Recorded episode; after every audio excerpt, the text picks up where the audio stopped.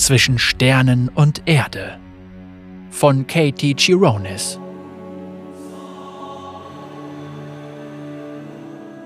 Es war ein perfekter Abend, um eine schöne Tasse Tee zu genießen. Kalt, aber sternenklar. Keine ungewöhnlich frische Nacht am frostigen Tagon. Soraka erwartete Besuch. Der Schnee im Steinkessel über dem zentralen Herdfeuer in ihrer kleinen Jurte hatte bereits zu schmelzen begonnen, und mit der Wärme breitete sich das Aroma der Teeblätter und seltenen Bergkräuter aus. Sie ging auf die andere Seite des Raums, vorbei an dem Regal an der Rückwand, das sie selbst gebaut hatte. Es war genauso schief wie alles andere in ihrem Haus. Was sterbliche Fertigkeiten anging, gehörte das Schreinerhandwerk nicht gerade zu ihren Stärken.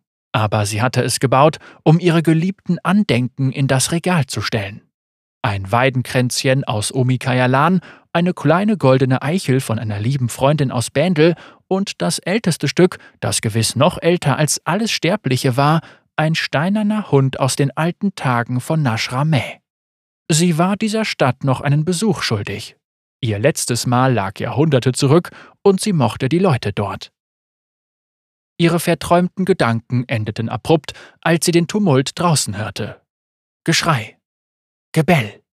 Pünktlich auf die Sekunde. In der Dunkelheit umzingelte ein Rudel Wölfe ein zusammengekauertes Bündel im Schnee. Sie schritt in die Nacht hinaus, Schultern zurück, erhobenen Hauptes.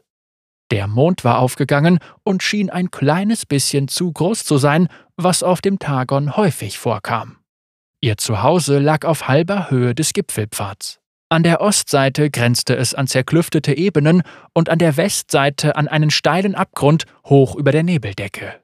Ein ständig peitschender, eisiger Wind bewirkte, dass sich alles Richtung Westen bog. Nicht selten blies der Wind auch wilde Tiere herüber, die über die Ebenen streunten, doch nur selten fanden sie Beute. Die Wölfe drehten sich zu ihr um und knurrten sie wütend an, schwach beleuchtet vom gelben Licht, das aus den Fenstern ihrer Jurte schien. Währenddessen drehte sich das Bündel um. Es war ein Mädchen. Mit angsterfüllten Augen starrte es Soraka an. Die zitternden Hände umklammerten einen hölzernen Speer. Wenn an dieser abgelegenen Felswand am Gipfelpfad des heiligen Bergs Menschen auftauchten, gab es dafür nur einen einzigen Grund. So jung waren sie jedoch nie. Das gesamte Rudel stürzte sich auf Soraka und sie hörte die Sterne zu ihrer Verteidigung aufschreien. Aus ihren Fingerspitzen stoben Funken, während sie goldenes Feuer auf die Wölfe herabprasseln ließ. Die schiere Wucht des Aufpralls jagte den meisten Wölfen eine solche Urangst ein, dass sie panisch flüchteten und dabei einen von ihnen zurückließen. Unter dem Gewicht der erlöschenden Glut waren seine Hinterläufe gebrochen. Er jaulte und keuchte vor Schmerz. Sie sah, dass der Rest des Rudels in der eisigen Ödnis verschwand und ihren Kameraden seinem Schicksal überließ. Soraka schüttelte den Kopf und kniete sogleich mit ausgestreckten Armen im verrußten Schnee nieder. Sie ertrug es nicht, den Schmerz des armen Geschöpfs zu fühlen. Er zerriss ihr das Herz. Als sie ihre Hände auf seine blutigen Hinterläufe legte, knurrte er und bohrte seine Zähne in ihren Arm. Aua! Die Sterblichkeit hatte durchaus ihre Nachteile. Halt! schrie das Mädchen. Er, er wird dich töten! Soraka spürte, wie ein Lächeln in ihr aufstieg. Ich fürchte mich nicht vor Wölfen, antwortete sie, während ein Licht über ihre Arme in den Körper des geschundenen Wolfs strömte. Außerdem gehört ihm der Tagon genauso wie mir, ergänzte sie. Die Wunden des Wolfs begannen sich zu schließen und seine zerschmetterten Knochen fügten sich wieder zusammen, wie Ton, der von Künstlerhand geformt wurde. Doch die aus ihr herausströmende Magie verbrannte sie. Sie schloss die Augen und verlor sich für einen Augenblick im Schmerz. Als sie die Augen wieder öffnete, war der Wolf verschwunden. Nur das Mädchen war noch da. Sie blickte auf und betrachtete den Umriss von Sorakas Horn. Soraka wusste schon, was sie dachte.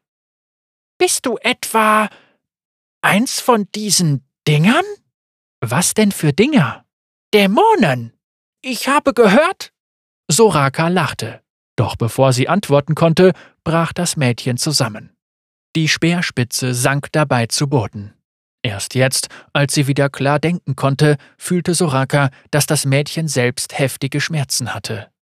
Ihre Arme waren bis zum Ellbogen schwarz, ihre Finger schienen am Speer festgefroren und ihre Hände waren rot und geschwollen. Mit so schlimmen Frostbeulen würde sie nicht lange überleben.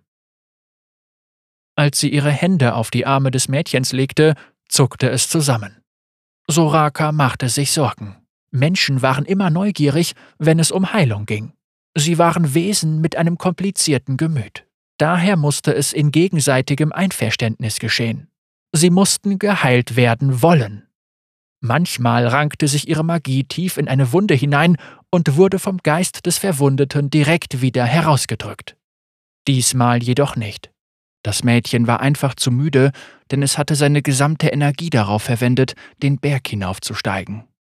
Soraka durchflutete die abgestorbenen Gliedmaßen mit der gesamten Energie, die sie trotz ihrer Schmerzen gerade noch aufbringen konnte. Spiralen aus smaragdgrünem Licht schlängelten sich über die Arme des Mädchens. Der Speer fiel zu Boden. Als Soraka arbeitete, sah sie die schwarze Haut zuerst rot und dann violett werden, bis sie schließlich wieder ihren normalen dunklen Hautton angenommen hatte. So, das müsste reichen. Hältst du mich jetzt immer noch für einen Dämon? fragte Soraka. Ihre goldenen Augen schimmerten in der Dunkelheit. Das Mädchen schwieg. Soraka wartete kurz ab, dann wurde sie eindringlich.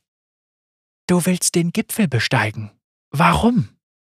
Das Mädchen senkte nur beschämt den Blick und rieb sich die frisch geheilten Arme. Meine Familie, platzte es aus ihr heraus. Sie schüttelte den Kopf. Wir. wir Rakor, wir sind Krieger.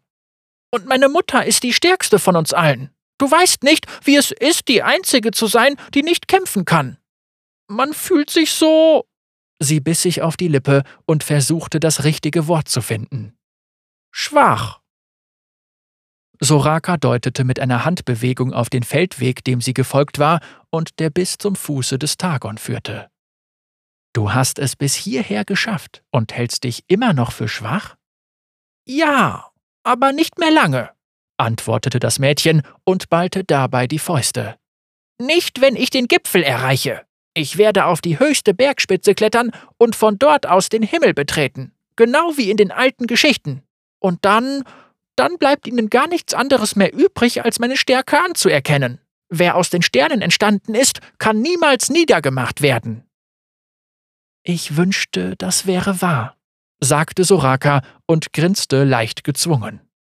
Sie konnte gerade noch das fassungslose Staunen auf dem Gesicht des Mädchens sehen, bevor sie sich umdrehte und zum Ende des Pfads ging. Die Sterne, die über ihnen am tintenblauen Himmel prangten, strahlten heller als an jedem anderen Ort. Sie sangen Lieder, die nur sie hören konnte. Es war ihr Zuhause. Das war es nicht immer gewesen, aber sie hatte es zu ihrem Zuhause gemacht. Komm! Soraka winkte sie herbei. Sie hob ihre Hand und zeichnete mit den Fingern eine Spur am Himmel. Als sie dies tat, flocht sie die Wolken und den Nebel in Formen, die sich vor den Mond schoben und sich in Gesichter verwandelten, die dem Mädchen bestimmt aus Geschichten vertraut waren. Eine junge Frau mit weißblondem Haar. Ihr gegenüber war eine Frau, deren Gesicht so hell strahlte wie die Sonne. Und ein Krieger, der einen ähnlichen Speer trug wie das Mädchen. Diese Sterblichen haben alle den Gipfel erreicht. Aber sie haben diesen Weg aus tiefster Überzeugung herausgewählt. Sie wandte sich dem Mädchen zu und sprach langsam und in einem Ton ehrlichen Bedauerns zu ihr. Du dagegen hast dich nicht aufrichtig für den Berg entschieden. Deshalb wird der Tagon sich auch nicht für dich entscheiden. Dieser Weg würde für dich den sicheren Tod bedeuten. Tu es nicht. Das Mädchen wandte sich ab. Sie schwieg lange. Wohin soll ich dann gehen? fragte sie schließlich mit heiserer Stimme. Ich kann nicht mehr nach Hause. Ich kann nicht zu Ihnen zurückkehren. Wo soll ich denn jetzt hin? Soraka lächelte. Die Welt ist riesig. Dir stehen viele Wege offen. Ich kann dir helfen, wenn du mich lässt.